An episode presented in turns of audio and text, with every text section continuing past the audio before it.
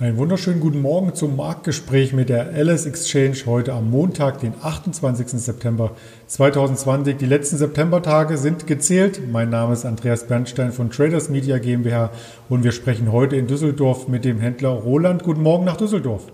Guten Morgen, Andreas.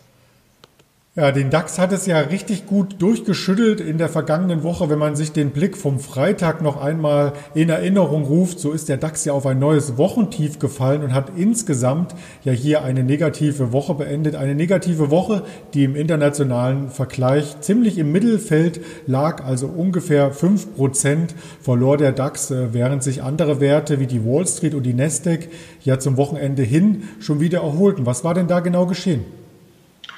Also eigentlich war es so eine Art Korrektur, würde ich äh, sagen, aus meiner Sicht heraus. Ähm, die ganzen Banken sind noch äh, gefallen. Da waren einige Meldungen äh, bezüglich Geldwäsche und äh, größeren Banken in den USA, auch aus Asien, die den ganzen Sektor so ein bisschen nach unten gezogen haben. Die Corona-Angst, äh, die steigenden Fallzahlen haben natürlich auch dazu beigetragen und natürlich die Tatsache, dass wir eigentlich relativ weit oben waren im Markt und dann äh, äh, Gewinnmitnahmen äh, kamen. Ich wollte es eigentlich gar nicht sagen, äh, aber so kann man es eigentlich äh, ausdrücken. Und zum Späthandel konnte sich der Markt allerdings wieder ein bisschen berappeln. Wir sind also deutlich höher gewesen als da im Tief äh, mittags rum im DAX. Mittelfristig sieht das Ganze ja aus Sicht der Charttechnik gar nicht mehr so gut aus. Wir haben einen Aufwärtstrend gebrochen und die 12.500 könnte so ein bisschen Ankerpunkt sein, oder? Ja, müssen wir mal gucken. Ähm, heute sind wir wieder ein bisschen fester. Vielleicht schaffen wir es ja, diesen kurzfristigen Abwärtstrend, also das Durchbrechen der äh, gestrichelten Linie im Chart, so ein bisschen ähm, äh, uns da ranzutasten, weil wir kurzfristig ja doch stark gefallen sind. Ähm, mal gucken, wie, was der Tag heute gibt. Ähm, müssen ja schon deutlich so über 12,6 vielleicht ausbrechen. 12,8, damit man da äh, in den mittelfristigen Chart einen Ausbruch sehen kann und der uns dann vielleicht wieder weiter nach oben trägt. Vielleicht kommt ja ein wenig Energie in den DAX durch Siemens Energie, Siemens Energy. Das ist das Stichwort, denn da gibt es heute ein erstes Listing. Genau, und zwar hat die Siemens äh, ihre Energiesparte, also die Sparte, die sich um äh, Turbinen für den Kraftwerksbau kümmert, die auch zum Beispiel äh, Turbinen für Braunkohlekraftwerke baut. Ähm, Sparte abgespalten, die wird heute das erste Mal gelistet. Und jeder Siemens-Aktionär bekommt für zwei Aktien eine neue Aktie zusätzlich, und zwar die Siemens Energy Aktie. BKN ist auch leicht einprägsam, die ist nämlich Energy mit einer 6 als G und ein Y. Äh, die wird heute gelistet und ähm, die Siemens notiert schon mit einem Abschlag, also wird ungefähr so bei 100 Euro taxiert. Das ergibt dann einen Wert von ungefähr 25 Euro für die Siemens Energy Aktie. Also nicht wundern, wenn im Depot äh, auf einmal ein Minus bei der Siemens steht. Das ist ganz normal, weil die heute ex sind und man dafür die äh, Siemens Energy dazu gebucht bekommt. Passiert auch bei allen unseren Wikifolio-Investoren. Und um die alle gleich zu behandeln, muss man heute sagen, sind wir leider äh, in der Siemens AG jetzt noch nicht mit Handel unterwegs. Das passiert dann erst, sobald die Siemens Energy auch läuft und dann alle Wikifolios richtig gerechnet werden können.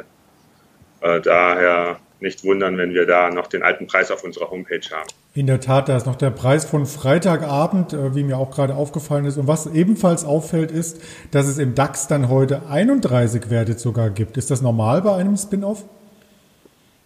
Genau, äh, bei einem Spin-off wird dann quasi zum Schlusskurs abgerechnet. Man tut dann so, als wäre die Siemens und die Siemens Energy Aktie 1 und auch mit der Gewichtung, die die Siemens dann äh, zu dem Zeitpunkt quasi hatte. Und ab äh, dem Folgetag fliegt dann die Energy raus und äh, die Siemens wird quasi höher gewichtet, ähm, entsprechend der Kennzahl von, von heute.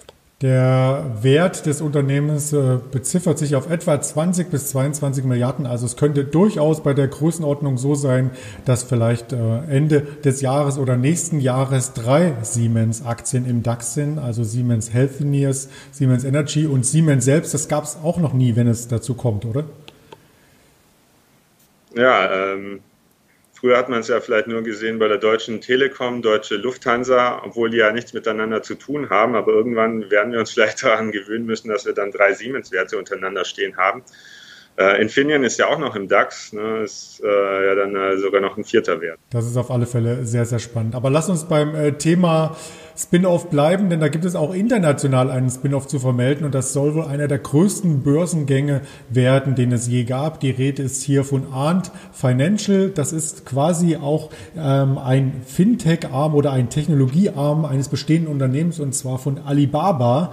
Und Jack Ma hat quasi beide Unternehmen gegründet und möchte jetzt auch Arndt Financial an die Börse bringen in einem sogenannten Doppellisting, also in Shanghai und in Hongkong gleichermaßen und damit sollen jeweils über 17 Milliarden Dollar ähm, Emissionserlös eingespielt äh, werden. Also da passiert auch richtig was. Dazu hast du auch ein paar Informationen für uns. Ja, Ant Financial ist ja quasi ähm, äh, mit groß geworden. In Asien oder speziell in China gab es ja diese Kreditkartenzahlungen gar nicht so, sondern die sind direkt äh, quasi auf Mobile Payment gegangen, was so langsam jetzt mit Corona bei uns Einzug gehalten hat, dass man mit dem Handy zahlt, ist bei denen eigentlich schon länger gang und gäbe. Und da gibt es eigentlich nur ähm, Ali, Alipay und ähm, WeChat Pay von Tencent. Und beide haben äh, wahrscheinlich so ziemlich eine Milliarde Nutzer und die das jeden Tag äh, auch Kleinstbeträge damit äh, bezahlen. Es geht alles sehr schnell. Und die haben für ihr Listing quasi alles beantragt und ähm,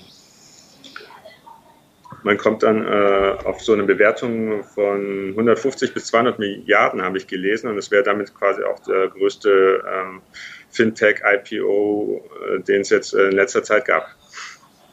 Genau, also die Bewertung ist wirklich enorm. Die Summe, die ich genannt hatte, ist nur der Emissionserlös, der dem Unternehmen dann letzten Endes äh, zufließt. Das muss man quasi nochmal auseinanderhalten. Und was hier aus dem Unternehmen noch an Technologie-News kommt, ähm, war zum Beispiel von Xpeng. Da gibt es eine Zusammenarbeit mit Alibaba. Xpeng, ich hoffe, ich spreche es richtig aus, war ja erst ein IPO in den USA. Ähm, ein Elektronik-Autohersteller, also ein direkter Tesla-Konkurrenz, hat hier 1,3 Milliarden eingesammelt und hier wird fleißig gearbeitet an einem Flugzeug für zwei Passagiere bis zu einer Höhe von 25 Meter Flughöhe können hier zwei Passagiere in dieser Drohne Platz nehmen und dann quasi zum Beispiel auf dem Golfplatz oder mal zum Einkaufen fliegen. Was auch immer die Zukunft bringt, das bleibt auf alle Fälle spannend. Der Aktienkurs von Alibaba ist auf alle Fälle auch spannend, oder? Ja, der ist heute leicht im Plus. Ähm, wird im Hinblick wahrscheinlich auch äh, bis zu dem äh, Spin-off äh, weiterhin steigen. Ich habe auch gelesen, dass einige US-Unternehmen, ich glaube, das waren sogar dreieinhalbtausend, auch große Unternehmen, äh, sich wehren gegen die Handelszölle gegen China und äh, die US eigene US-Regierung angeklagt haben. Da ist auf jeden Fall Bewegung drin. Wahrscheinlich ist es bis zu den Wahlen noch ein bisschen zittrig, in welche Richtung es geht, weil Alibaba verkauft ja nicht nur quasi äh, in China Natürlich ist es der größte Markt, aber auch äh, nach Deutschland, nach Amerika, die äh, AliExpress oder so ist auch in Amerika sehr beliebt gewesen, da man da günstig äh, Produkte direkt aus China bestellen konnte, ohne Zwischenhändler in den USA. Eigenen Land. Also das behalten wir auf alle Fälle hier weiter im Blick. Erst einmal ganz lieben Dank an dich, Roland, für diesen Wochenauftakt und wir behalten die Siemens jetzt zusammen mit dir im Blick. Yeah. Uh -huh.